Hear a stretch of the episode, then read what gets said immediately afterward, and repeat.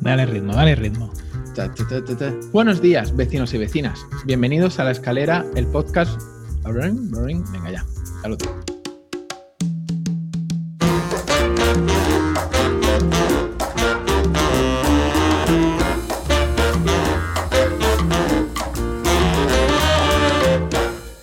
Buenos días, vecinos y vecinas. Bienvenidos a La Escalera, el podcast donde mi compañero Enrique Cortiñas y yo hablaremos de nuestra evolución profesional en el ámbito del marketing digital. Contaremos nuestro día a día y tocaremos un tema central elegido por los vecinos de esta escalera. Enrique Cortiñas es consultor de marketing para ONGs, trabaja con organizaciones no lucrativas y empresas sociales, dándoles apoyo en la gestión de sus proyectos y sus campañas de comunicación.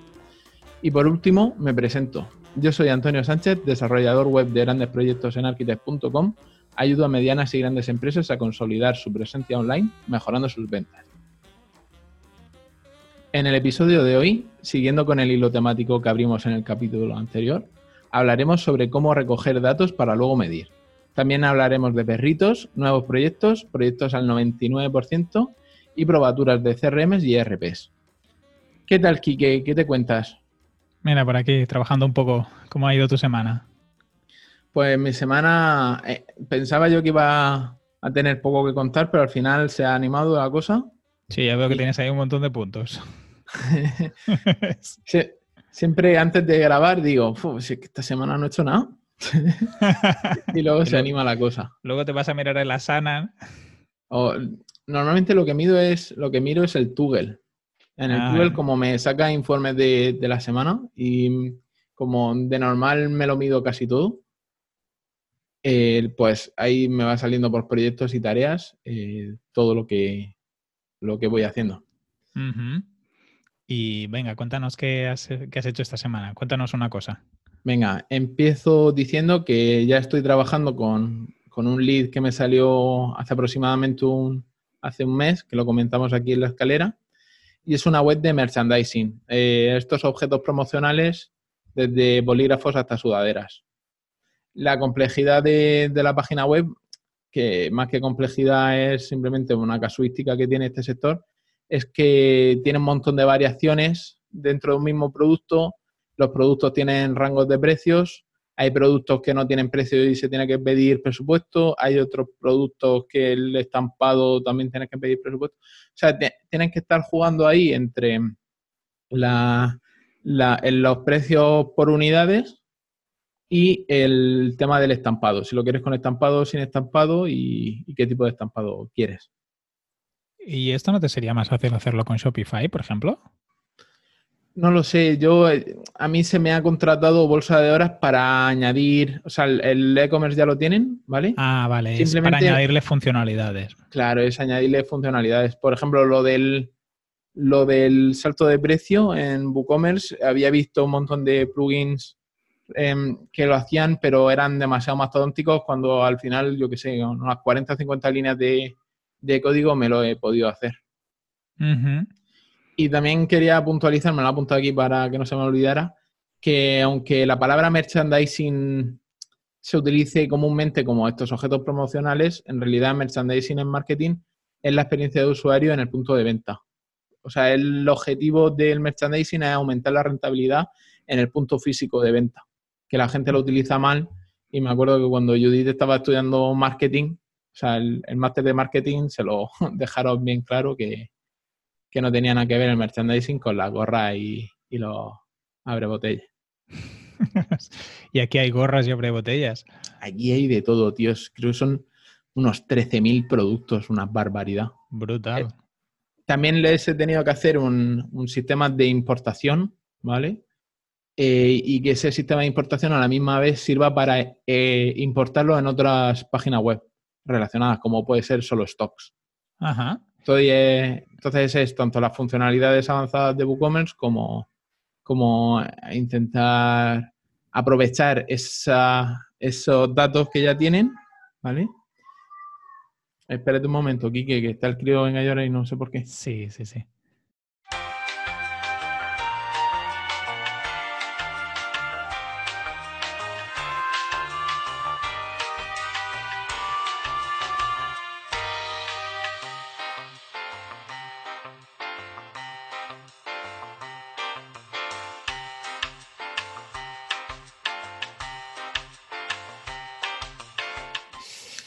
Vale, pues em, seguimos. Vale.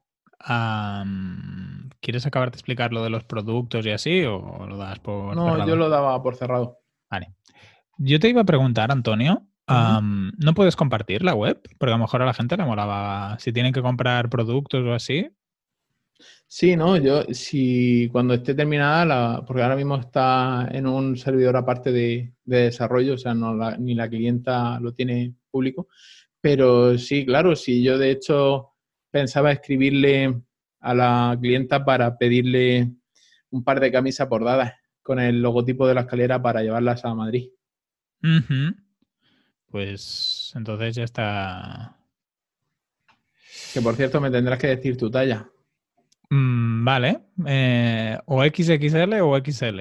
Depende de. ¿La tuya? Sí, o XL o XXL. No jodas, si lleva la misma talla que yo. Sí, tío, yo también soy gordito, ¿eh? Lo que antes estaba más delgado. Lo que ¿Pero tú eres alto? ¿Tú qué mides? Un 83. Anda, coño, no sé por qué te hacía más bajito. Mm, no, yo hay XLs que me entran bien, pero depende de cómo incluso de mangas o de hombros se me quedan estrechas. Vale, como tienen también tallaje, en plan lo que mide por la sisa o por los hombros, podemos verlo. Luego te paso la información. Genial. Y lo vemos. Vale. Bueno, ¿tú cómo llevas la web de la Madrato de TV3? Pues hemos lanzado la web esta semana. Eh, justamente hoy, a partir de las 10, se abren las inscripciones para los, las preinscripciones para los voluntarios.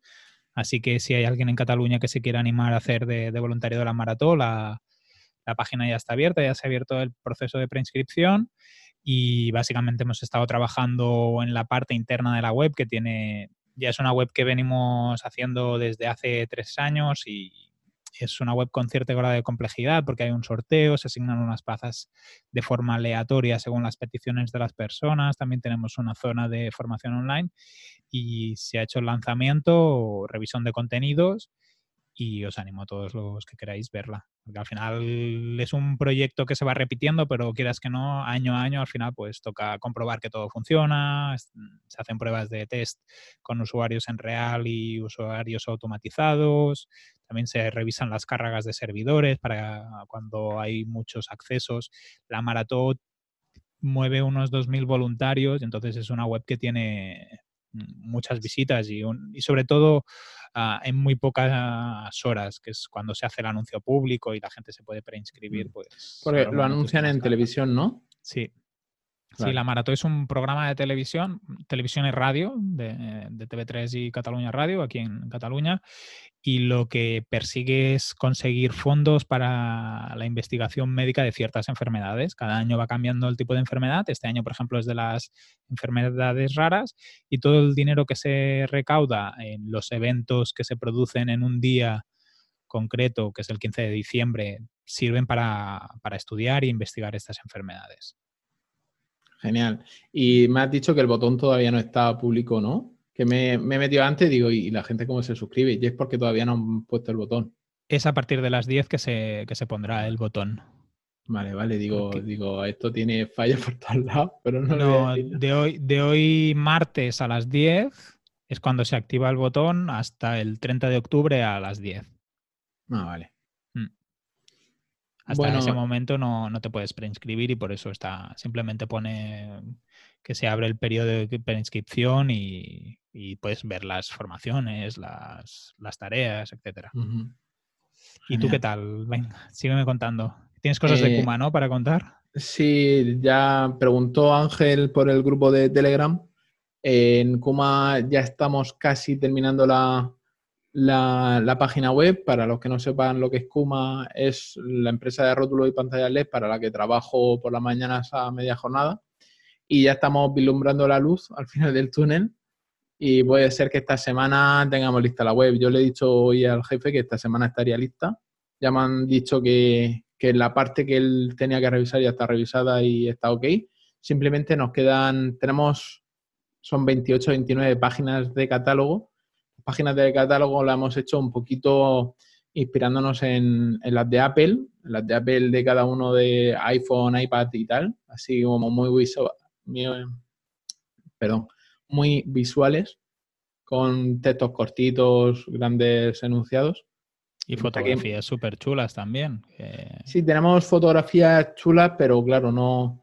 La idea, o sea, mi idea es en un futuro poder empezar a tirar de, renders, porque hay muchos productos que no tenemos eh, a mano. O sea, se fabrican muy poco y entre que no se fabrican y hay productos que, que simplemente están, que se pueden construir, simplemente son variaciones de otros productos, pero que nunca se han construido.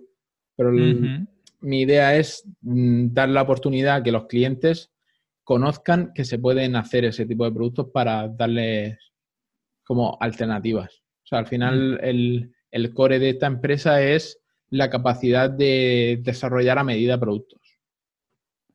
Y es como su factor diferencial. Sí, correcto. Es, es lo que les diferencia de cualquier eh, empresa que haga LED. El hecho de que lo pueden hacer, eh, pueden personalizar casi cualquier cosa.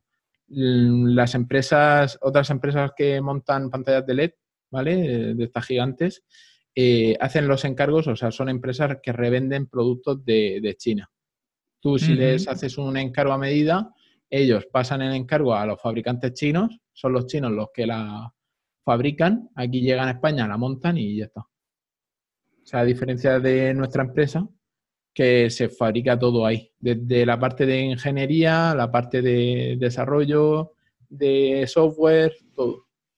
Un día no sé si podrías traer al de marketing, porque sería interesante ver cómo evolucionan los mercados y cómo hacéis las estrategias, porque será un producto tan customizable, ¿no? La, la parte de ventas también es más complicada que si es algo estandarizado. Claro, aquí el, el canal de venta es el canal de venta profesional. Claro. Entonces no es difícil. Han sacado este año un producto nuevo que es de precio bajo, o sea, un bajo mm, precio. Y la idea es hacer pruebas piloto en, en, Amazon y en otras tiendas online para ver si ese producto en sí tiene salida. Es un producto que se podría equiparar en precio al de la competencia, pero es mucho más finito, mucho más pequeño, mucho más visual. Al final es, eh, porque sí que es verdad que las cruces nuestras, eh, o sea, nuestros rótulos nuestras pantallas tienen un precio alto, porque lo primero que tienes que pagar es que esté fabricado en España.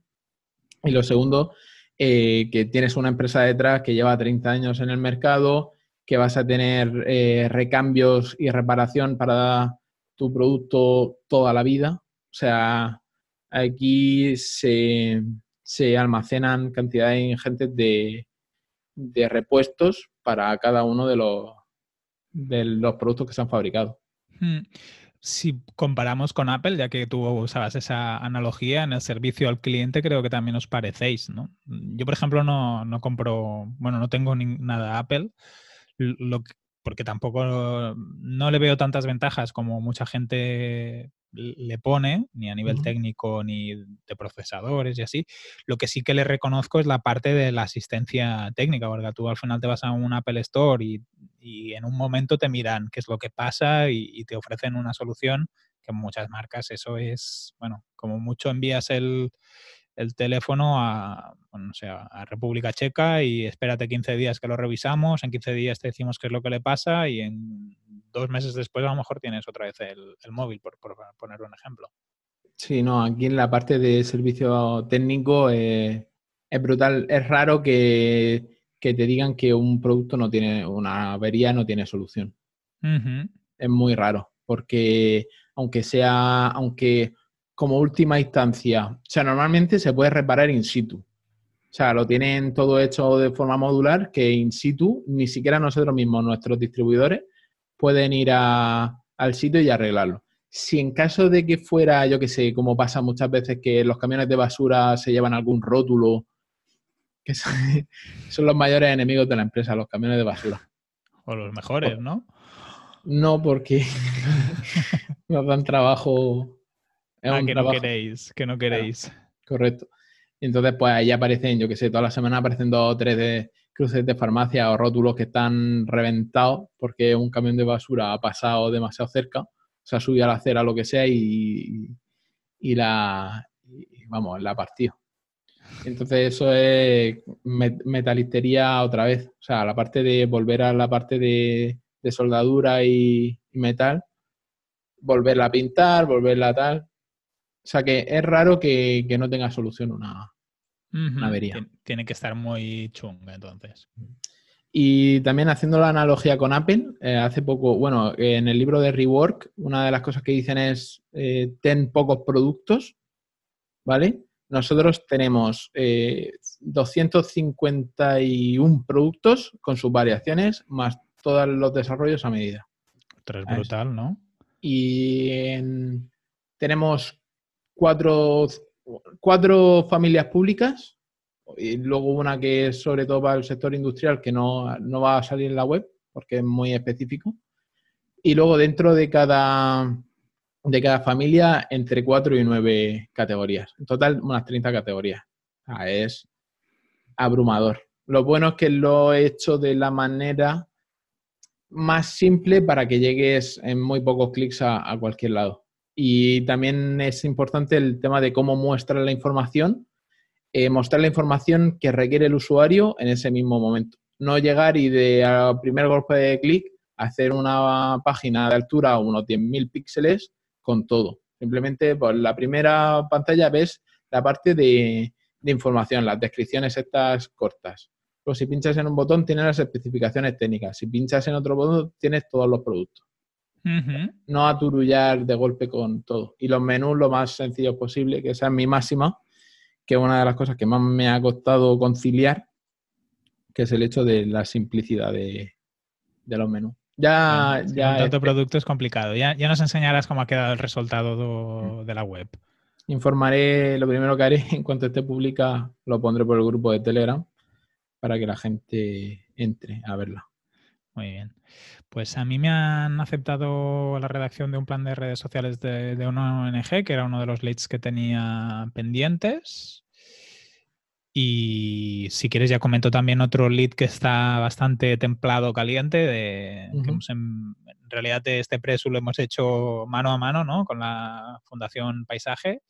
Sí. Y les hemos mandado una versión hecha a mano con Antonio y yo y hecha mano, desarrollo a medida, y otra que es paquetizada. Y a ver cuál es lo que, la parte que les interesa más, porque estaban valorando, querían, no sé, es lo que comentamos, ¿no? Con Antonio, que al final un producto y otro cambian mucho y no sabemos cuál los dos escogerán, pero sin prisa ni, presión, que eso también es, importante.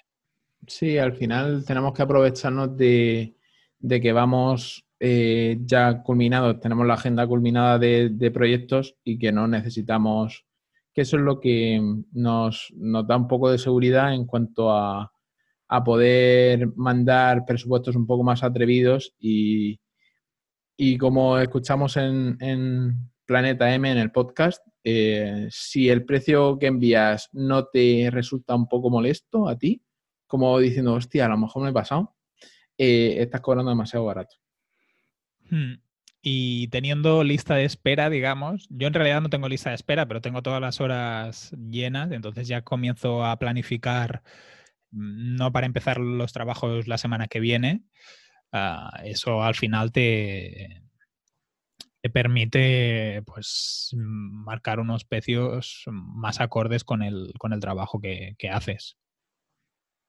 Sí, correcto. Hmm. Vale, pues cuéntame más, ¿qué has hecho tú esta semana? Que has estado ahí haciendo investigación. Sí, nada, en aras de productividad estoy buscando un CRM porque hasta ahora lo tengo todo en la cabeza o voy con libretas a todos lados o con papeles para volcar la información de los clientes, los leads que me entran y todo.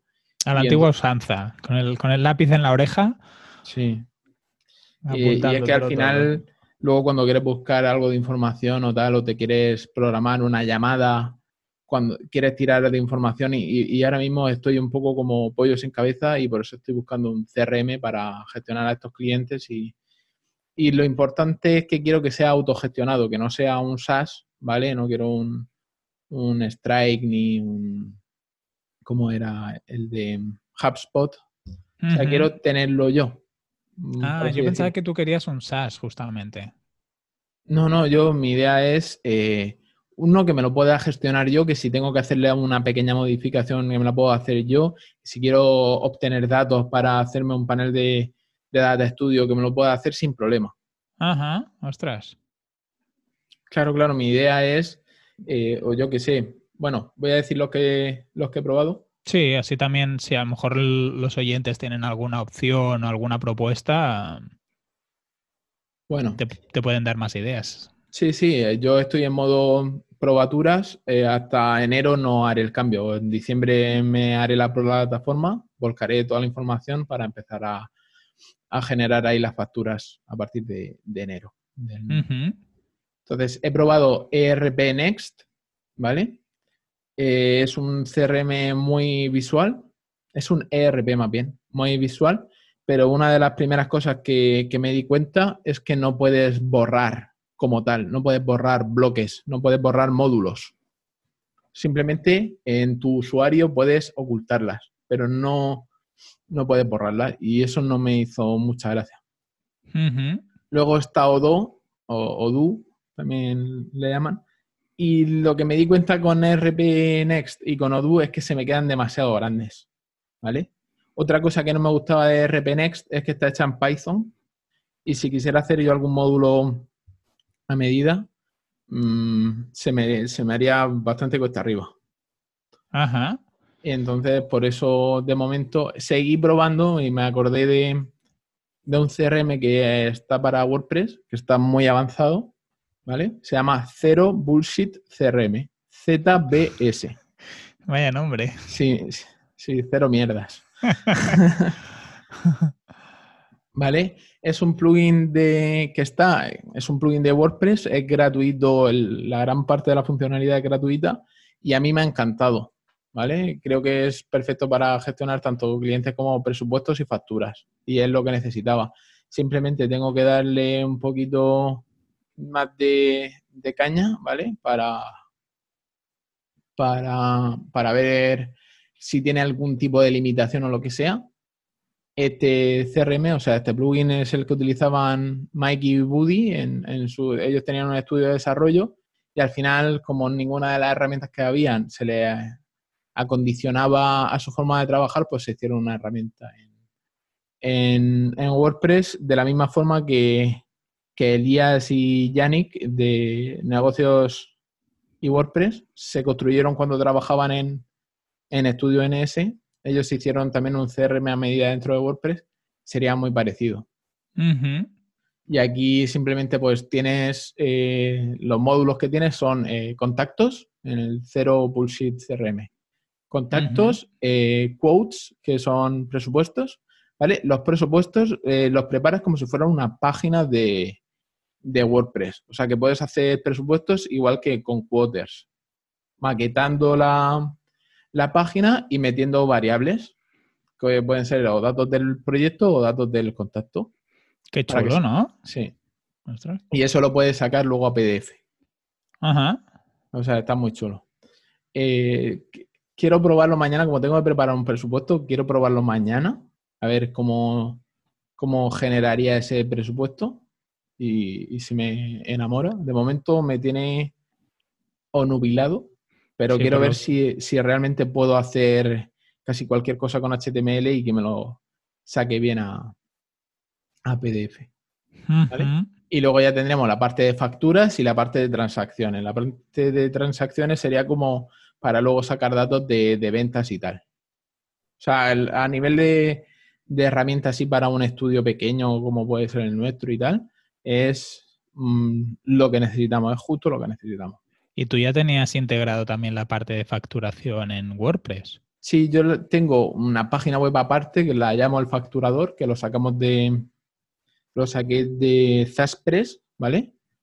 Que, que está, ahí tengo configurado mis datos, voy metiendo, añadiendo clientes como usuarios de WordPress y luego preparo una factura y ya me hace el cálculo de IVA, de IRPF y todo, y me saca la factura que le tengo que enviar al cliente. También puedo hacer presupuestos y mandarlos. O sea, la parte de presupuestos y, y facturas, eh, hasta ahora la tengo completa eh, con, con esta herramienta. Pero claro, yo también quería la parte de gestión de clientes.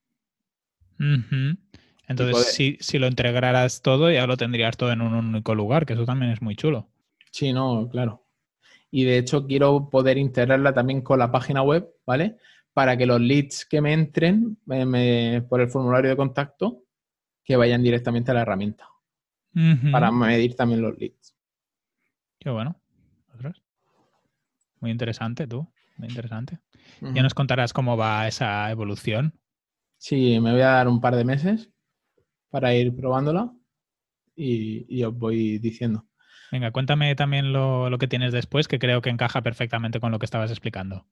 Sí, que, creo que, que, ahora entre un CRM facturador, como podría ser Zero Bullshit, y un gestor de herramientas, porque al final como todos supongo en este sector, trabajamos con un montón de herramientas como puede ser Asana, Toggle, Google Drive, Dropbox, Gmail, con Workana, Workona, que diga W-O-R-K-O-N-A, eh, se puede integrar todo dentro de la misma dentro de la misma pantalla.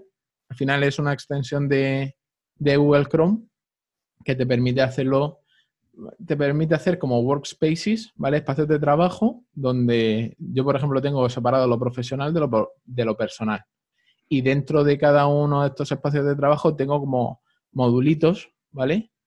Que me permite tener dentro de los proyectos eh, todos los enlaces relacionados. Por ejemplo, dejaré un, un pantallazo en las herramientas, en las notas del programa. Por ejemplo, en la escalera pues ahí se ve que tengo el acceso directo a la página web, el acceso al proyecto de Asana, el acceso a la carpeta de Google Drive, el acceso a la carpeta de Dropbox y el acceso a, los resultados de búsqueda de la escalera dentro del Google Calendar. Entonces, de esa manera, yo pinchándole ahí, directamente me voy y veo todos los eventos que tengo de la escalera. O sea, está muy chulo. También se puede hacer búsquedas en, en Gmail y te saldrían ahí también. Qué chulo, tío, está muy guapo. Aparte que te debe ahorrar un montón de tiempo. Sí, sobre todo porque, por ejemplo, antes para ir a un proyecto específico de Asana, tenía que entrar en la herramienta Asana, desplegar el equipo y buscar el proyecto y dentro del proyecto ya pinchar y buscar la tarea. De esta manera vas directamente, lo tienes organizadito y, Aquí cuando pinchas en Asana la escalera del podcast ya ves directamente lo que tienes. ¿Y lo ves dentro de Workana o se te abre una pestaña de navegador? No, se te abre una pestaña en el navegador. Como accesos directos. Muy bien, interesante. Es accesos directos, pero que también te permiten, por ejemplo, si quieres escribir un email nuevo. A ver, por ejemplo, voy a pinchar en nuevo email y me abre directamente el Gmail, una nueva, una nueva pestaña dentro del navegador con acceso directo a nuevo email.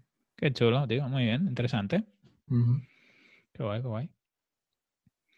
Pues si quieres te cuento yo después también mi otra cosa que he estado haciendo esta semana. He estado grabando el piloto del podcast para ONGs con, con Javier Quile. Vamos a enseñárselo al resto del equipo. Como él no domina mucho la parte de edición y así, me quedo yo con, esa parte y él teóricamente se encargará de, la parte de web y montar toda la, estructura de la, página.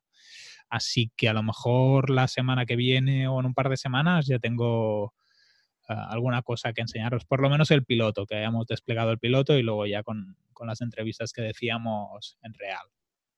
¿La idea es que esto lo grabéis los dos juntos? Sí, en principio sí. Ah, sería como entrevistas con dos entrevistadores y una persona, o más debate que entrevista.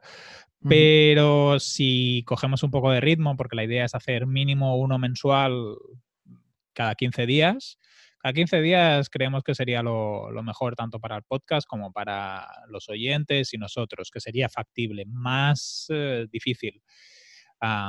Y luego lo que hemos estado hablando es intentar pues estar los dos en, las entrevistas y si no, eh, incluso irnoslo repartiendo. Eh, una semana entrevista a uno y una semana entrevista a otro.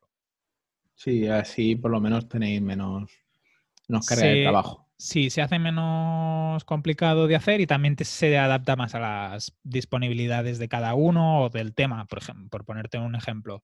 Javier le tira mucho el tema de Facebook Ads y así, pues si una de las charlas o uno de los entrevistados es de Facebook Ads, pues probablemente que lo entreviste él, pues le dará más valor tanto para él, incluso el tipo de preguntas que podrá hacer. Yo sí son más de preguntas de cómo llevar una transformación digital o cómo iniciar eh, una campaña de comunicación, pues a lo mejor ese tipo de entrevistas pues las puedo hacer yo porque es lo que más hago en mi día a día. Pues si al final te lo repartes un poco así, también es interesante.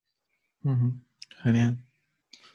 Que bueno, tú ahora termino con mi semana eh, diciendo que, que, vuelvo a probar durante un tiempo hacer time blocking. He empezado esta semana. Ya si tengo claro, uno de mis objetivos es em, cortar el grifo, o sea, cortar el trabajo máximo, máximo, máximo a las 9, ¿vale? Entonces, así haciéndome bloque de trabajo consigo también saber qué tiempo le puedo dedicar a cada tarea y encajándome tareas dentro del time blocking, ¿vale? Eh, de esta forma, eh, yo qué sé, intentar mantener un poquito el foco me ha escrito, bueno, eh, llevo un tiempo hablando con Raúl Saez, creo que es profesor de, Elementor en, ¿puede ser? En, en boluda.com. ¿El qué? Perdona, disculpa. Raúl Saez. Eh, no, el de Elementor, diría que era Rafa. Mm, ¿Arjonilla? Sí, creo que sí. Raúl Saez, no, no sé si ha hecho algún curso de, de Boluda. Mm, mm. No, yo creo que no. Y, eh, perdona, ¿por qué te ha contactado? Que no, que no lo he entendido. espérate que a lo mejor sí, ¿eh? eh no, bueno, salió eh, dentro de Sin Oficina. Tenemos. Ah, sí, es profesor de plugins para WordPress. Es el profesor de, Elementor en boluda.com. Ah, sí, a pesar que, que era Rafa Arjonilla el que era el profesor de, de Elementor. No, no, es, es él. Ah. Y el tema es que él me dijo que él, bueno, dentro del debate este del club de las 5 de la mañana, del libro, él dijo que también había implementado algunas cosas, otras eh, no. Y entonces pues empecé a hablarle yo por privado como en plan, ¿qué es lo que has hecho? ¿Qué es lo que no has hecho? ¿Qué, qué tal, qué cual? Y entonces pues ahí está, o sea, me, me está comentando cositas de, por ejemplo, una de las cosas que hace es em, meditar, ¿vale? Que es una de las cosas que creo yo que necesito. Y entonces me ha recomendado en YouTube algunos vídeos de, meditación guiada que, tendré que probar. Ah, qué bueno, qué interesante. Y él también, él es el que me dijo que una de las cosas que sí que cumple a rajatabla es lo de a las nueve, nueve y media desconexión mm, digital, por así decirlo. Para, descansar, nada de móvil y esas historias. porque él también se despierta como yo a las 5 de la mañana. Porque Javier Quiles también te propuso un canal de vídeo de YouTube que no sé si lo miraste. No, no, no llegué a mirarlo. De todas formas, eh, para meditar, si es en español, mejor. te ayuda más, ¿no? Claro, no tengo que estar, porque sí que es verdad que aunque entiendo el idioma, pero me cuesta mm, concentrarme. Que a lo mejor sería positivo, porque si estoy más concentrado en la voz, hace que me desconcentre, que mi mente vuele menos. Claro, que no, te vayas a pensamientos y otras historias que tengas por detrás. Claro. Eh, eh, ahora que estoy viendo aquí el Workona, eh, otra de las cosas que me fascina es que, por ejemplo, le puedes conectar Stack Overflow, ¿vale? Sí, ya lo he visto que lo tenías ahí debajo del Dropbox. Sí, el, y al conectarle Stack Overflow te va guardando todas las búsquedas que has hecho en, en Stack Overflow, por si tienes ah, que volver a consultar una. Pues sí, porque a veces a lo mejor buscas algo y, y luego lo vuelves a necesitar para no tener que volver a buscarlo. Claro, sobre todo porque a mí muchas veces son cosas tan específicas las que busco en el Stack Overflow que mm, tardo más en pensar cómo buscarla que en, luego en, encontrarla. Ah, tú esta semana completamente la has dedicado a mejorar tu productividad y tus procesos. Sí, porque ya, bueno, creo que lo, hablamos la, semana pasada, estaba llegando a un punto en el que eh, cero productividad. O sea, cero productividad no, pero muy salto de mata, tardaba mucho de cambiar de una tarea a otra, las tareas eran muy, no sé, necesitaba realmente un cambio. Necesitaba un cambio y, y, yo creo que voy por buen camino. No tengo ya la solución, bueno, no sé si habrá una solución eh, como si dijéramos 100% buena, pero de momento creo que estoy bastante contento con lo que, lo que he alcanzado. Y bueno, para terminar mi semana, eh, aquí me ha apuntado una frasecita que dice, ya controlo el decir no a los nuevos clientes, pero ¿cómo decir no a los viejos? Una gran frase. O sea, claro, es que tengo un cliente de antes del verano que, que después de un montón de meses es un, es un cliente que se hace un poco pesadete y, sé que me va a robar un montón de horas y, y claro, yo lo primero que le dije, voy a tope, no sé qué, no sé cuánto. Y entonces coge y me pregunta, eh, dice, pero yo ya soy cliente, a mí tendrás un huequecito para mí. La respuesta es buena. claro que yo ya, que yo ya te he dado chusque. Yo soy, yo soy lifetime value client. y, estoy ahí en modo planteamiento de, de sí que le voy a dedicar tiempo, pero, pero yo qué sé, no tanto como le dedicaba antes. Porque sí que es verdad que antiguamente mm, eh, llevábamos, llevaba con él un, plan de mantenimiento de los míos que incluye, o sea, no solamente tener actualizado la página web, sino también eh, asesoría, el decirle, venga, vamos a mejorar este mes, vamos a mejorar esto, cómo puedes captar más clientes, cómo puedes mejorar las la ventas. Y claro, y eso a mí también me lleva un tiempo cada, cada mes que ahora mismo no lo sé si, si lo tengo o a lo mejor le podría decir de, de posponerlo, pero es de estos clientes que, no se acuerda de ti en meses y luego cuando viene, viene con, con prisas. ¿Y si le subes el precio como estrategia para decirle que no? Mm, desde luego que, un poco de subida sí que le haré, porque los precios que tenía eran que tenía con él eran ridículos. Eh, lo digo porque así tienes, si ya le marcas un precio más alto de lo que tenía hasta ahora, a lo mejor él incluso dice, tú le dices, si no te preocupes, yo tengo siempre tiempo para ti, uh, solo avisarte que mis tarifas han subido. Y entonces le dices que tu precio ahora ha cambiado y es ese. Sí, es un buen inicio de conversación. Pero entonces mm. ya supongo yo que me llorará un poquito con no sé qué, con no sé cuántas, con no sé. Voy a, tantearlo. Esta semana lo tantearé, a ver por dónde va la cosa y si quieres la semana que viene lo seguimos comentando. Vale, me parece perfecto. Vale. Venga. Ah, yo para acabar mi semana hemos adoptado un perrito. Eh, es como la novedad. Durante un par de días hemos estado que casi no dormíamos porque el pobre se pasaba la noche llorando.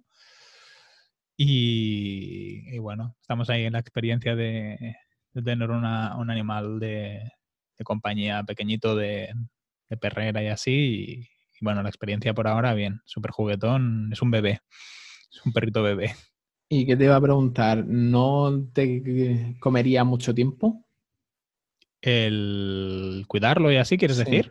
Sí, sí. Yo pues, tengo la, esperanza de que crezca rápido y lo pueda ir a sacar a, pasear, que eso también me ayudará a romper un poco la, dinámica de estar todo el día aquí metido en el despacho y cortar un poco lo que tú decías de meditación y así, que ir a pasear con el perro no será lo mismo, pero que también me ayude, bueno, a, desconectar.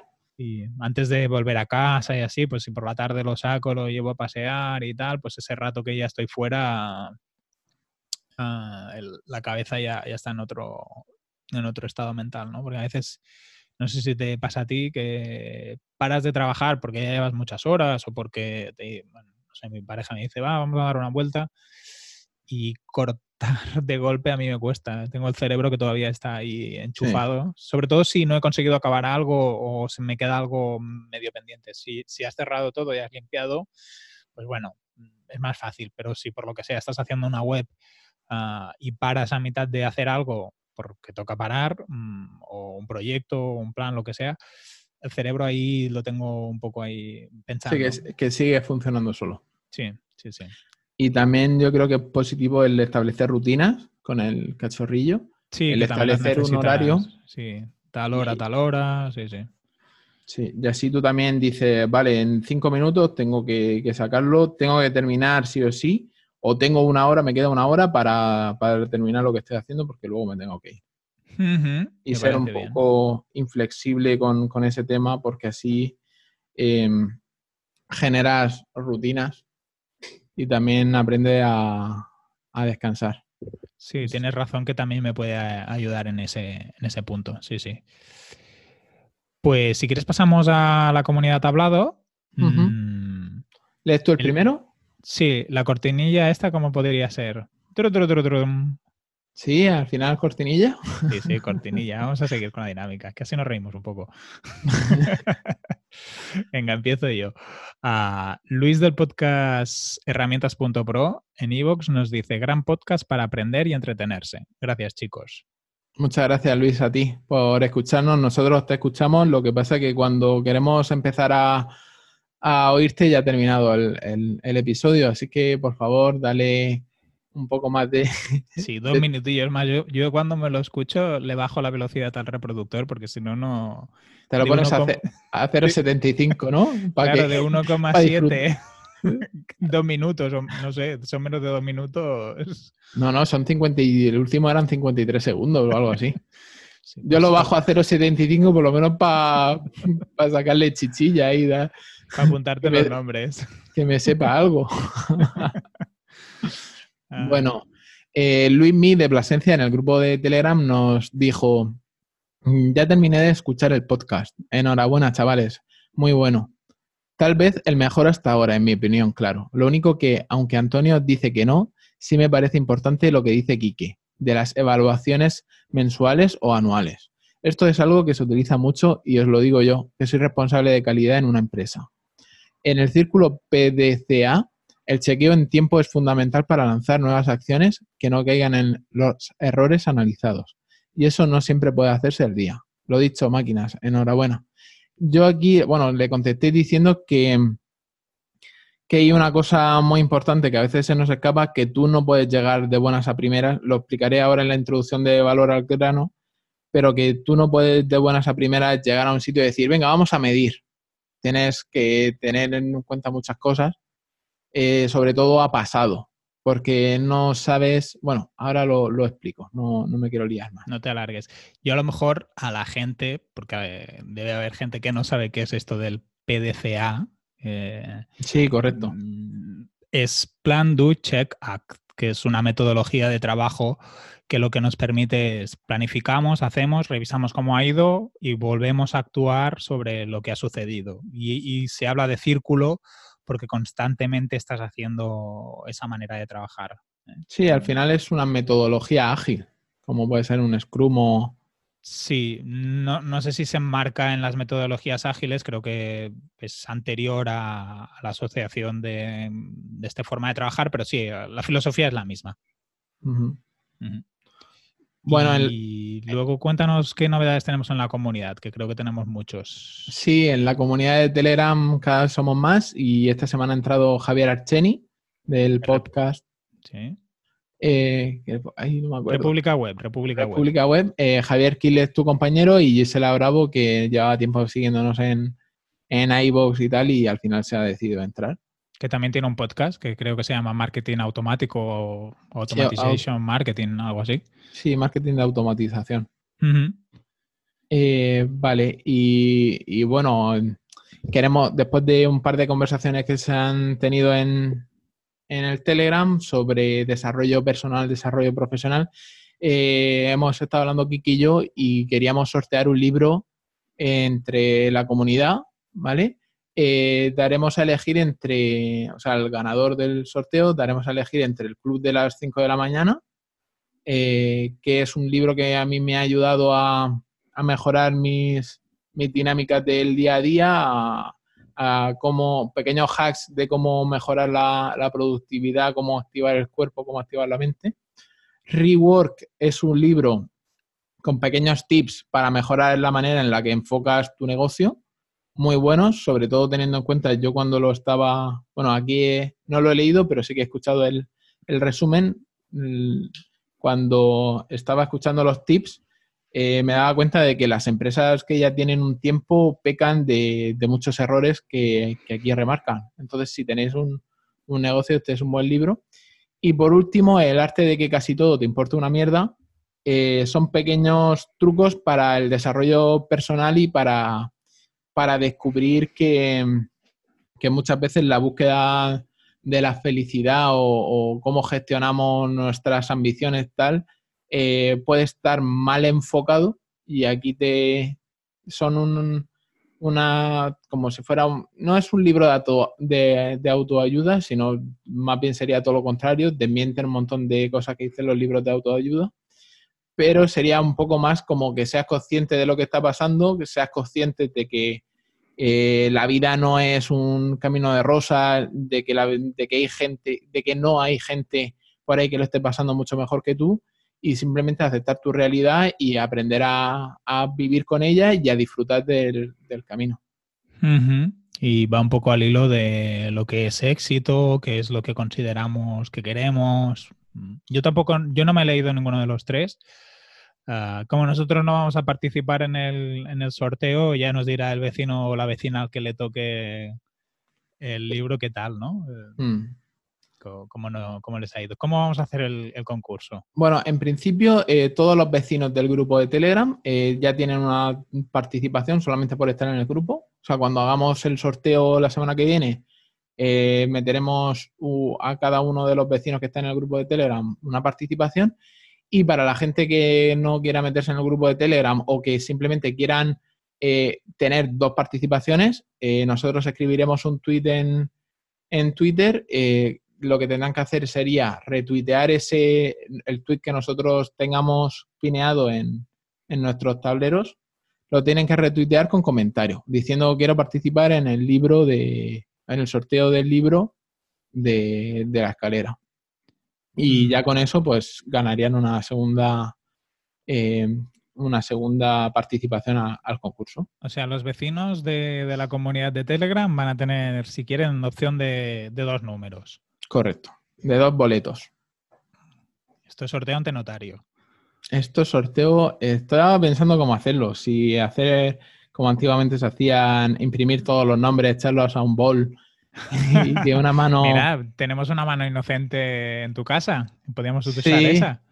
Sí, lo que pasa es que no sé si va a coger uno o va a coger 20. Bueno, tú le, intentas decir que coja uno. lo, podemos hacer. Sí. Vale.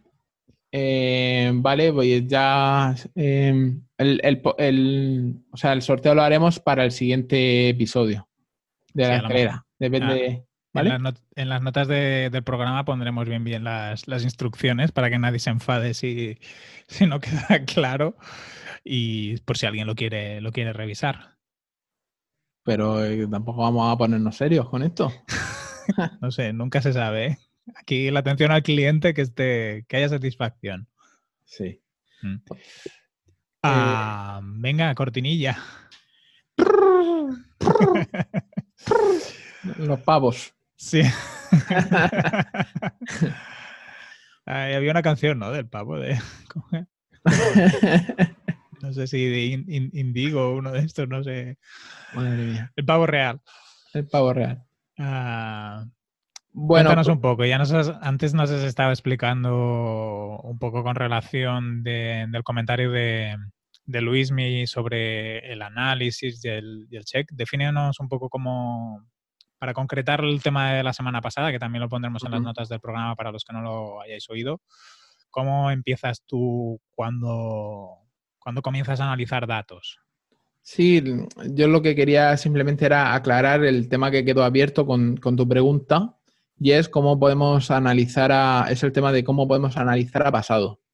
En realidad, si, tenemos los datos, eh, sí que podemos analizar a pasado, pero eh, es importante que estos datos estén comprobados como reales o fehacientes, o sea, que se demuestre que esos datos obtenidos sean, son en su totalidad datos reales, ¿vale? Que no hemos perdido información por el camino y que, y que estos datos estén contrastados, ¿vale? Que, que, se, que se sepa ciencia cierta de que están, de que son reales, de que no se han metido, no se han perdido información por el camino. Y que cual, y, o sea, que cuando hacemos ha pasado, normalmente la idea es analizar, o sea, el analizar por, por analizar no tiene sentido ninguno. Por eso empezamos el capítulo pasado con, con la parte de, objetivos y KPIs.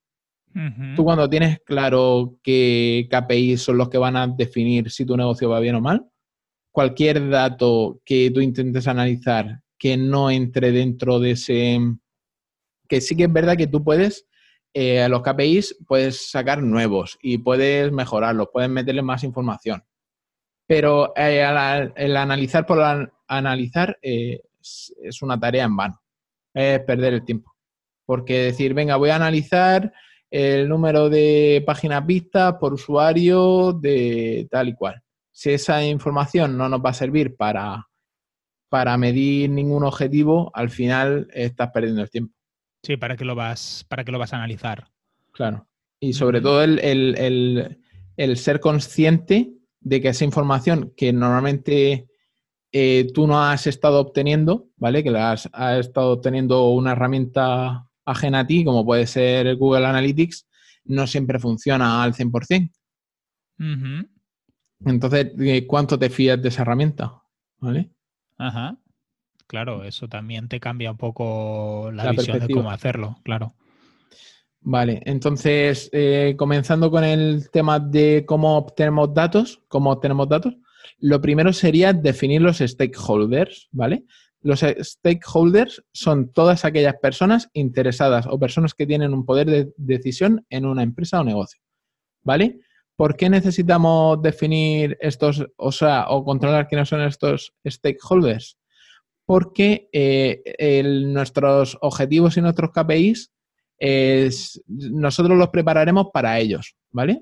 Para que ellos puedan tomar medidas eh, de actuación. O sea, ellos son los que tienen el poder de, decisión dentro de la empresa, son los que pueden eh, hacer cambios para mejorar o, para evitar eh, un empeoramiento. Entonces, muy importante saber quiénes son los stakeholders, qué datos objetivos y KPI les interesa, ¿vale? Y así poder tomar medidas de cómo obtener esos datos.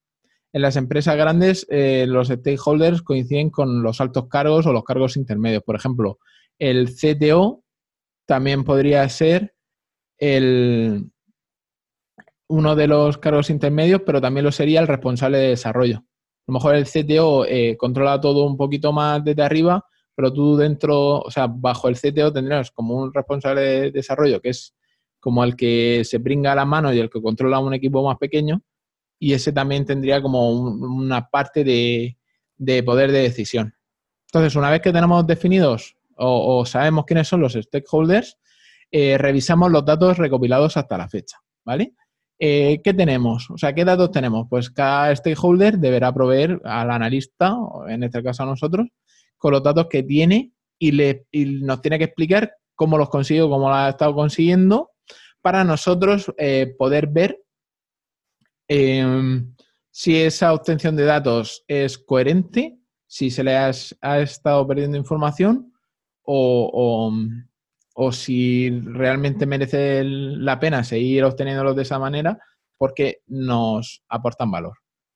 La manera en la que obtienen los datos puede ser desde un Excel con los datos de los clientes hasta un acceso a Google Search Console, ¿vale? Decir, bueno, ya que tengo aquí apuntado lo de Google Search Console, decir que es más, em, normalmente es más eh, fiable Google Search Console que, Analytics. Sobre todo porque eh, Google Analytics engaña o targiversa los datos para que siempre le, beneficien a él. ¿Vale? A nivel de buscadores de acceso. Sí, cuando, cuando tú ves las gráficas y ves los, datos de, visitas orgánicas y tal, eh, siempre Google intenta enmascarar los datos para que parezcan que más gente llega a través de, Google en general, o por display, o por ads, o por orgánico, para que tú te sientas cómodo siguiendo, o sea, continuando con la utilización de ese producto. Yo por eso cada vez eh, soy más reacio a, implementar el, Google Analytics en, las páginas web. Sobre todo porque hay alternativas, como estábamos comentando antes, de, de Jet, ahí no, Jet no, ¿cómo es? Jetpack o... Jetpack, correcto. ¿Eh? Jetpack también tiene un módulo de, de, análisis sobre páginas que lo que hacen es cogerte la información directamente del, servidor en vez de mediante la carga de un JavaScript. Un día haremos un, especial de Jetpack. Ahora te, he crujido, ¿eh? Sí, me he crujido. Porque yo creo que, que, que no lo probaré. O sea, no es que no lo haya probado, sino que no lo probaré. Sí que quiero hacer un especial de, la herramienta esta que comenté la semana pasada, de mm, Connective, ¿vale? Ah, Porque esa lleva ya un módulo integrado de, analítica. Venga, pues tú un día haces de, de esta herramienta que comentas y yo hago de, Jetpack, que, casi no lo, no lo, he usado, pero por gracia y voy a echarle un vistacillo a ver cómo está. Sí, no, sí, sí, hombre. Yo imagino. Jetpack al final es las funcionalidades de WordPress.com, ¿no? Sí, ah, algo, más ampliado, ¿no? Que al final es como una navaja suiza en un, en un solo plugin. Teóricamente te tendrías que ahorrar algunos que a lo mejor acabas incorporando. Lo que pasa es que creo que también pagas ¿eh? por, ciertas cosas, o sea que yo haré la prueba, pero haré la prueba free. gratuita. Bueno, continuando con el tema, el cómo podemos garantizar la veracidad de, los datos. Pues eh, hay muchos casos en los que los datos no están contrastados ni se pueden comprobar que sean 100% reales, sobre todo si solo podemos si solo tenemos una fuente de información, o sea, si esos datos nos están viniendo solamente de un sitio. Por ejemplo, nosotros con el podcast no tenemos ciencia cierta del número de escuchas que tenemos, porque o lo tenemos por un lado el de iBox, tenemos por otro lado Spotify, tenemos por otro lado los del servidor, tenemos muchos datos y que puede ser que, una descarga no coincida con una escucha. Tampoco podemos saber si una persona ha escuchado solo 5 minutos o ha escuchado 60 minutos. Mm, o si una misma persona lo escucha tres veces. Correcto. Que no tendría sentido porque, madre mía. nuestro contenido es de alta calidad. No se recomienda escucharnos más de una vez. es drogadura. Tiene efectos negativos sobre la salud. Exacto. Eh, vale, otras veces sí que la manera de recopilar estos datos, eh, si ha sido de forma manual, ¿vale? No debemos olvidar el hecho de que existe el factor, el factor del error humano. Eh, y también tenemos casos en los que nos fiamos ciegamente de datos como lo de Ser Console Analytics o AdWords, como lo estaba comentando antes, y es que estos datos también no son fiables al 100%. En AdWords sí, eh, porque al final eh, en AdWords están metiéndote dentro del embudo de venta y sí que lo tienen todo traqueado eh, mediante redirecciones.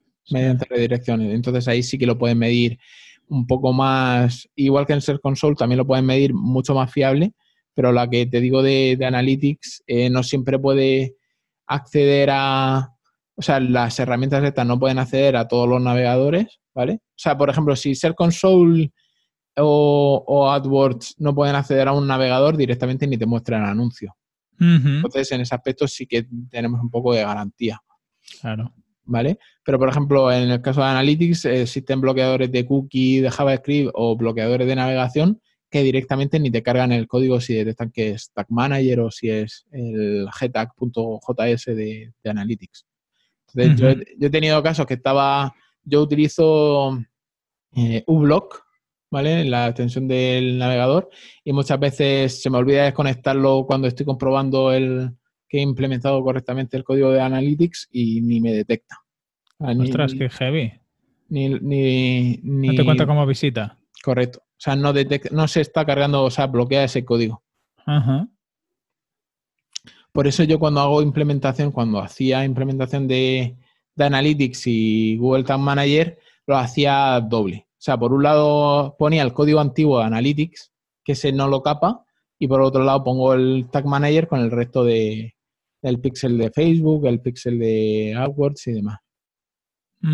Qué interesante tú. Bueno, vamos a analizar con ojos críticos los datos de Analytics a partir de ahora. Sí, porque ya te digo que no, que nos fiamos a ciencia cierta, o sea, con ojos cerrados. Y yo me acuerdo cuando trabajaba en la empresa anterior que la SEM me decía, oye, no me coinciden los datos de Analytics con los de, eh, con los de AdWords. Y eso que están conectadas, las hmm. dos herramientas. Pero ya te digo que entre las dos me fiaba más de las de AdWords. Y luego también eh, los datos del propio servidor son más fiables. O sea, tú eh, puedes saber mediante carga de píxeles si una visita se ha ejecutado o no. Ajá.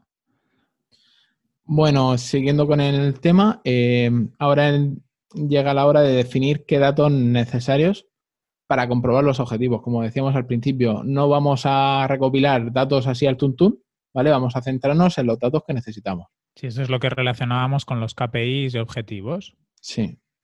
Como todos hemos hecho nuestros deberes, definiendo nuestros objetivos y nuestras KPIs, eh, con el programa de la semana pasada, ahora solamente eh, necesitamos estrictamente comprobar si nuestros objetivos se están alcanzando, ¿vale? Mediante las KPIs que definimos.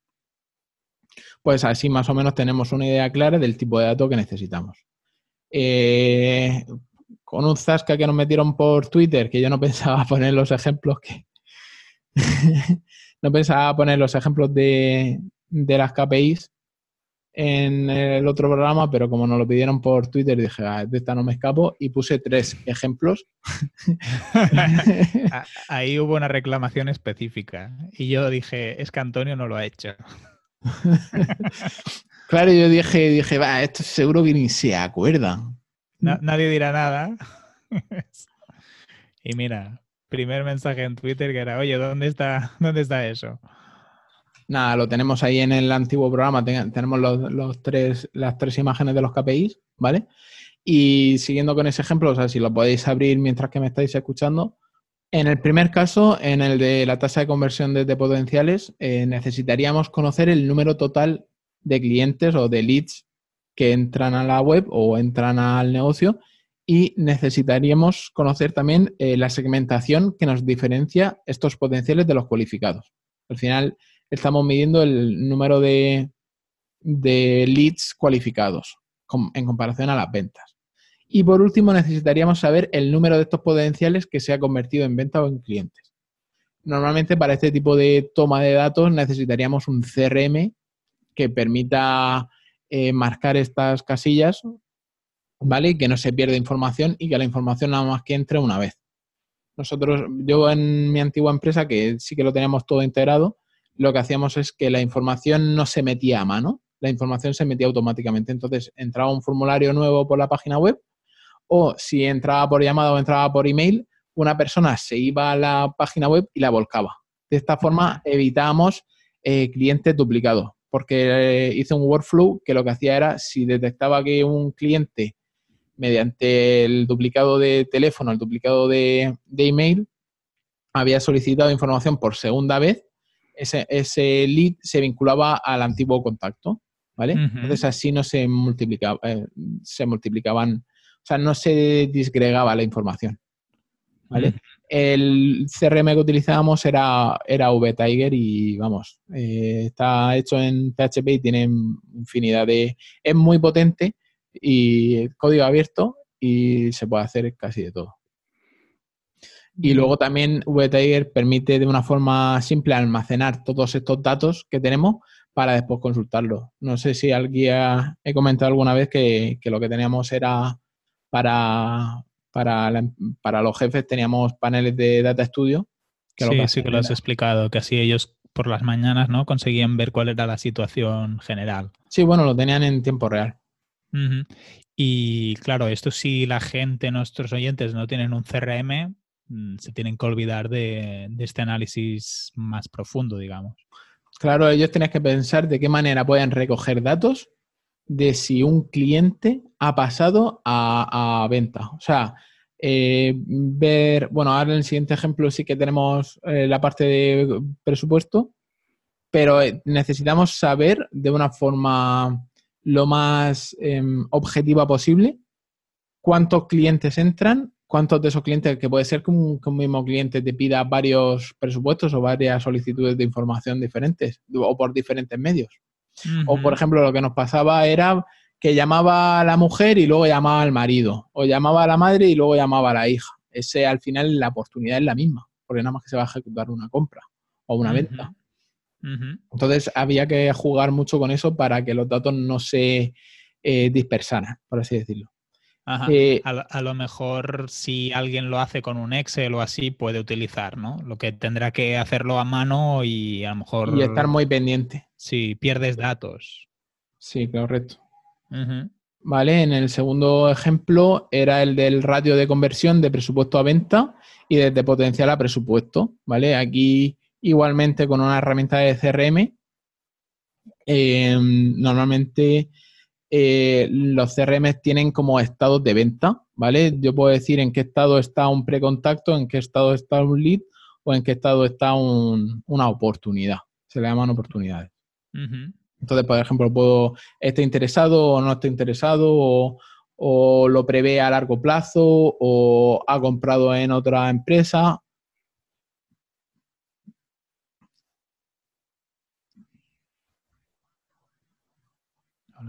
Me apunto, me apunto. Es que para un segundo. ah, vale. Voy a beber agua. Ahora justamente te iba a buscar, porque yo también en, en Not en, un en el cliente este que estamos utilizando. Mm, Salesforce. Mm, tenemos una nomenclatura. Al final viene a ser como la que tú dices, ¿eh? pero que es un poquito diferente y estaba buscando a ver si encontraba. Sí, al final los CRM funcionan todos de, una forma muy similar. Sí, el ajuste como le llamas a una cosa o a otra, pues es parecido, ¿no? Por ejemplo, bueno, si quieres continúa y luego yo ya meto la cuña. Vale. El tema del. Bueno, seguimos con el que no hemos cortado ahí un poquito.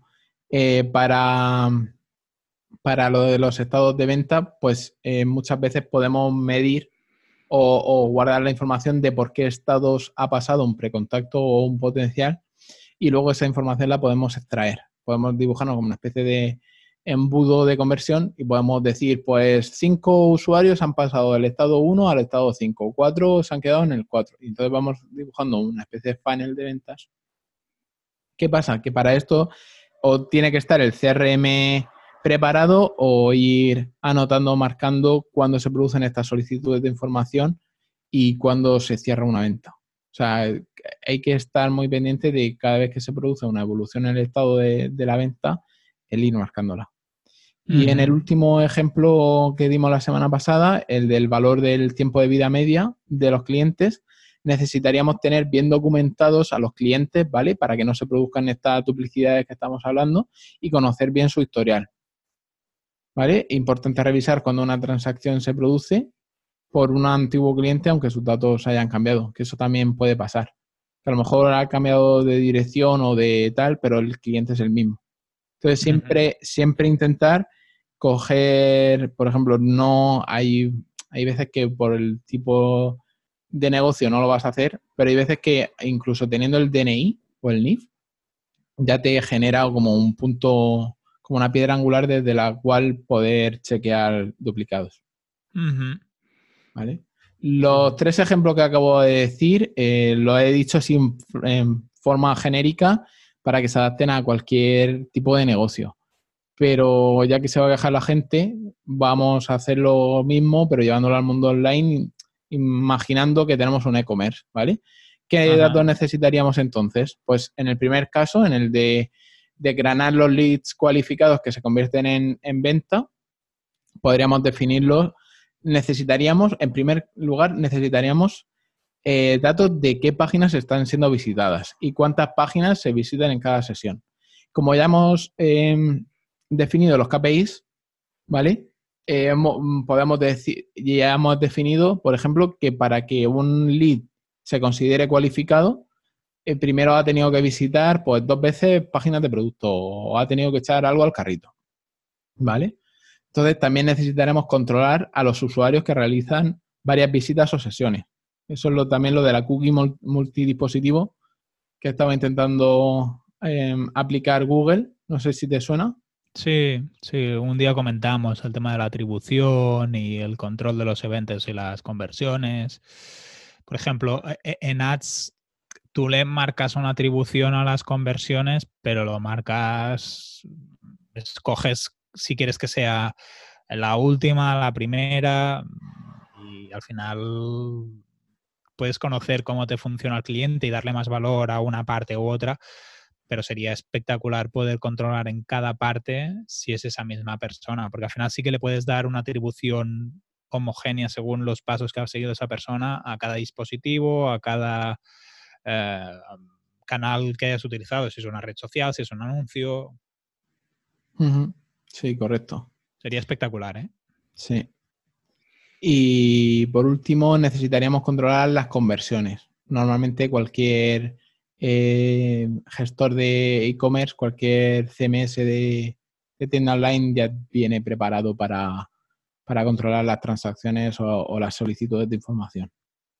¿Vale? En el segundo ejemplo, aparte de los datos del primero, porque se irían acumulando, también necesitaríamos conocer datos relevantes a las solicitudes de presupuesto y controlar las interacciones que se realizan durante ese proceso de solicitud de presupuesto. O sea, no solamente vamos a medir las ventas que se producen, sino también las solicitudes de presupuesto. Por ejemplo, en la web que estoy haciendo de merchandising, ¿vale? Ahí sí que en base a las selecciones que hagas de producto, la cantidad y tal, eh, sí que te sale o el botón de añadir al carrito o añadir al presupuesto. Entonces, en ese aspecto estaría bien medir ambas. Y por último, en el ejemplo del Lifetime Value, eh, muchos CMS de e-commerce ya vienen preparados con la gestión de usuarios, te invitan a registrarte o loguearte antes de, comentar, de comenzar una transacción para tenerte registrado y localizado siempre. Y así que de esta forma es muy simple medir cuándo se está gastando, cuánto se está gastando un mismo cliente, cuál es su carrito medio y desde cuándo nos está comprando. O sea, ya las mismas, los mismos CMS vienen preparados con todas estas cosas. Eh, ¿Cómo podemos obtener estos datos? Pues si estamos utilizando un CMS, se guardará todo en la base de datos, ¿vale? Del, CMS, como puede ser un e-commerce. Si utilizamos un CRM de tercero, pues tenemos que mm, eh, cruzar los dedos y confiar en que esa... Normalmente sí lo hacen, ¿eh? No, no quiero merecer a nadie, pero normalmente la cantidad de datos que captura un, un SaaS, un CRM SaaS o un Salesforce es brutal y al final tú siempre van a tener respuesta para unas KPIs. ¿Vale? Eh, es importante recordar también que no debemos aturullar recogiendo datos. No vamos a decir, venga, vamos a cogerlo todo, vamos a cogerlo todo. Sino eh, coger los datos que nos vayan a servir para, para, para medir las KPIs muchas veces es más difícil manejar una gran cantidad de datos. O sea, que es difícil cuanto más datos tienes, sobre todo, mira, pensando en Data Studio, eh, cada vez que, actualiza uno de los, de los gráficos, ¿vale? Hace un repaso completo a la base de datos. Si tu base de datos es eh, brutal, eh, ya te digo que puede llegar a tardar entre 10 y 15 minutos en pintar. Estás comiendo recursos también. Sí, sí, aparte estás, eh, por ejemplo, te voy a poner el caso de Glob, que es el más bestia que he visto. Hay bases de datos brutales que han llegado a tardar entre 10 y 15 minutos el, pintado de los gráficos y los picos eh, de, descarga de información han sido brutales.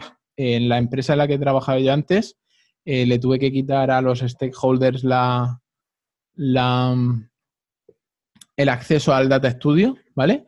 Porque se pasaban todo el día actualizando y me tiraban el servidor. Si tres personas a la vez estaban cargando el Data Studio, me tiraban el servidor. Ajá. Entonces, mm, por ejemplo, en, ese aspecto, imagínate tener una copia de la base de datos del CRM con solamente los datos que necesitas, las consultas serían mm, casi en milisegundos. Claro, y, si tienes muchas peticiones, pues eso te, se te lleva por delante. se enteraría, correcto. Y también tenemos que valernos de, los stakeholders para saber cuál es la mejor manera de obtener esos datos. hay que ser un poquito humildes y, preguntarles a la gente que está ahí toda su vida, oye, eh, ¿cómo puedo medir, por ejemplo, yo qué sé, el tiempo de fabricación media de un producto? Pues eh, te vas al encargado de producción y le dices, ¿cómo podríamos medir? Pues primero habría que dividir por sectores, luego eh, hacer un tiempo medio de tal y cual. Entonces, muchas veces ellos ya tienen la respuesta y, o por no molestar o por lo que sea, nos paramos a calentarnos la cabeza y, ellos ya, ya tienen la solución pensada. Y ya por último, y terminando con el tema, es importante que todos los KPIs se calculen de la misma forma para evitar variaciones en los resultados. He visto casos en los que el mismo KPI se ha estado midiendo eh, utilizando dos fórmulas diferentes, ¿vale? Y aunque muy pequeñitas, pero sí que se han visto alteradas los resultados. En análisis estadístico, por ejemplo, se le da mucha importancia a las series históricas y consigues mantener las series históricas cuando la recogida de datos y el tratamiento de esos datos es idéntica. Y perder las series históricas suele ser un empobrecimiento en la capacidad de análisis. Correcto.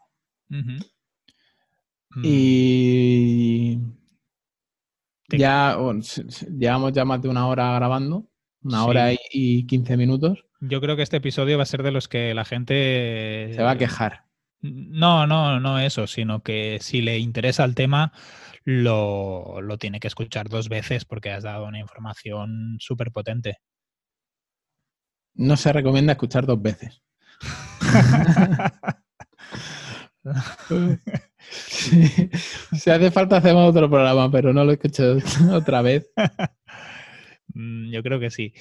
De todas ah, formas, en las notas del programa creo que lo podremos dejar lo más completo posible para que simplemente revisando las notas del programa, los puntitos que hemos dejado, tienen ahí bastante claro. ¿Vale? Es, un post esto de no sé cuántas palabras. ¿eh? Mira, te lo digo. Te lo digo porque, porque ojalá que esto no sirva a posicionar, sino de que 1600 palabras. Sí, sí, te he hecho aquí una mini guía. Y ahora la semana que viene, lo que pasa es que a lo mejor si quieres podemos dar una semana de pausa a tema de analítica y tal. Ah, nos faltaría hablar de Tag Manager. Sí, bueno, en, el siguiente episodio que, me dejéis eh, seguiré hablando específicamente de Tag Manager, de su potencial, del tipo de datos que es capaz de capturar, de su fiabilidad y de cómo neutralizarlo. Bueno, eso ya lo, he dicho en este programa, que mediante el uBlock u otros bloqueadores lo puedes escapar más rápido que nada. Y mm, también intentaremos hablar sobre el nuevo panel de administración de WooCommerce, de, los datos que muestra por defecto y de cómo nos puede servir para conocer el, estado de nuestro negocio. No sé si lo sabréis, pero WooCommerce ha sacado ahora como un nuevo admin eh, basado en JavaScript que te muestra un montón de grafiquitas súper chulas, un montón de datos que, tienen que ver con, lo que estamos hablando en este programa. Esta es la pugna con Shopify, yo creo. Sí, seguramente. Al final, eh, si te das cuenta, la evolución de, Automatic con, su producto que es WooCommerce y, y, WordPress es intentar ponerse a la altura de los SaaS competidores, ya sea Wix, ya sea Em, Squarespace, ya sea Shopify. Hmm. Si quieres la semana, no sé si te, parecería interesante como tema. Ah, yo el sábado voy al evento de marketing online de, Joan Boluda. Creo que tiene una. Lo puedes retransmitir en directo, si quieres. Pones un micro ahí encima y digo, no, no, que estoy grabando para mi podcast. No, pensaba que a lo mejor si quieres la semana que viene, para no hacer otra vez analítica y que te tengas que currar otro programa que ya llevas tres, creo, seguidos, haciendo. No, llevo dos, llevo dos, Ah, vale. Haciendo guion y así, si quieres, podemos hacer como las cinco ideas clave que, que se han extraído yo del evento de marketing online, si te parece bien, si no lo comentamos en la comunidad ¿eh? también. Y, damos una semana de descanso de, Tag Manager. Podríamos hacer la encuesta en, en la, comunidad. Vale, ¿te encargas tú de ponerla? Sí, sí, sí. Yo, yo, les pongo o Tag Manager o Emo o otro, a ver si, si nos salen otros temas. Porque un día, bueno, Javier eh, también comentó mm, Archeni el tema de compatibilizar familia, trabajo, amigos, vida personal y vida profesional, que también sería un buen, un buen tema. Sin tener eso lo veo más para... Sin tener ni idea. yo lo veo más como mesa redonda, el traer a, gente, porque el, al final nuestro punto de vista es muy segmentado, está muy acotado a, nuestra realidad. Hmm. Entonces no sé hasta qué punto puede aportar eso valor. Vale, vale, vale. Pues lo hablamos en la, en la escalera, en la comunidad y, la, y ya os diremos. Bueno, cuando ya os encontréis el programa ya. claro, claro. Lo próximo es que se lo encuentren ya hecho. Exacto. Eh, vale. Eh, no, aquí que lo podéis encontrar en, en y en asociacioneswp.com. A mí me podéis encontrar en, en antoniosánchez.pro, que prometo, prometo que esta semana lanzaré. o no. Tienes que lanzar ya ni que sea una landing. Ya, tío, es que estoy. Madre mía. Es, lo, lo el, cuando es para mí me, me, bloqueo muchísimo. Sí, y que no te priorizas respecto a los clientes, yo creo también. Bueno, y que voy ampliando los. Fíjate que voy a salir con tres artículos y todavía estoy ampliando información y ampliando información. o sea que, que todavía me queda contenido que subir y una pequeña, pequeña retoque del, de los estilos. Y yo creo que, yo creo que esta semana sí que puede estar lanzada. Bueno, pues ¿Vale? yo tengo ganas de verla.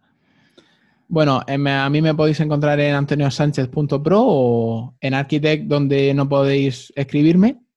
Y si queréis escribirme, lo mejor es por Twitter en mensaje directo o, me, seguís, yo sigo y, podemos hablar por Twitter sin problema. O en la comunidad de los vecinos, que hay vecinos y vecinas que, que ahí también te encuentran. Sí, me pueden encontrar en Telegram dentro del grupo pero yo creo que hay gente que, todavía no utiliza Telegram, por mucho que nos fascine el hecho, porque si no, porque no, se han metido ya. no lo sé. No entiendo tampoco la gente que no utiliza Telegram. Sí, sobre todo que cede sus datos a, WhatsApp, que esa es otra.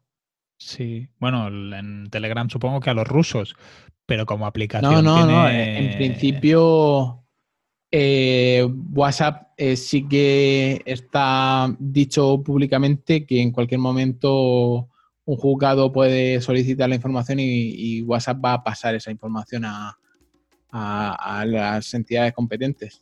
Ah, sí, aunque, aunque, aunque tiene el encriptado de datos y así. Tiene encriptado datos de punta a punta. O sea, la, encriptación de datos hace que tú no puedas interceptar un mensaje de Pero ella en su servidor tiene el mensaje guardado. Pues sí, pues sí. Y lo bueno que tenemos de los rusos es que mm, yo creo que se le hinchan los cojones tonto que, jamás filtrarían esa información. Pasan de nosotros. Claro. Mm. Entonces ya está. Nos escuchamos el martes que viene a las 6, que pueden ser de la mañana o de la tarde. Todo depende del nivel de procrastinación. Sí, seguro que el martes. Eh, buena semana, vecinos. Venga, un abrazo, Antonio. Un abrazo, chao. Chao, chao.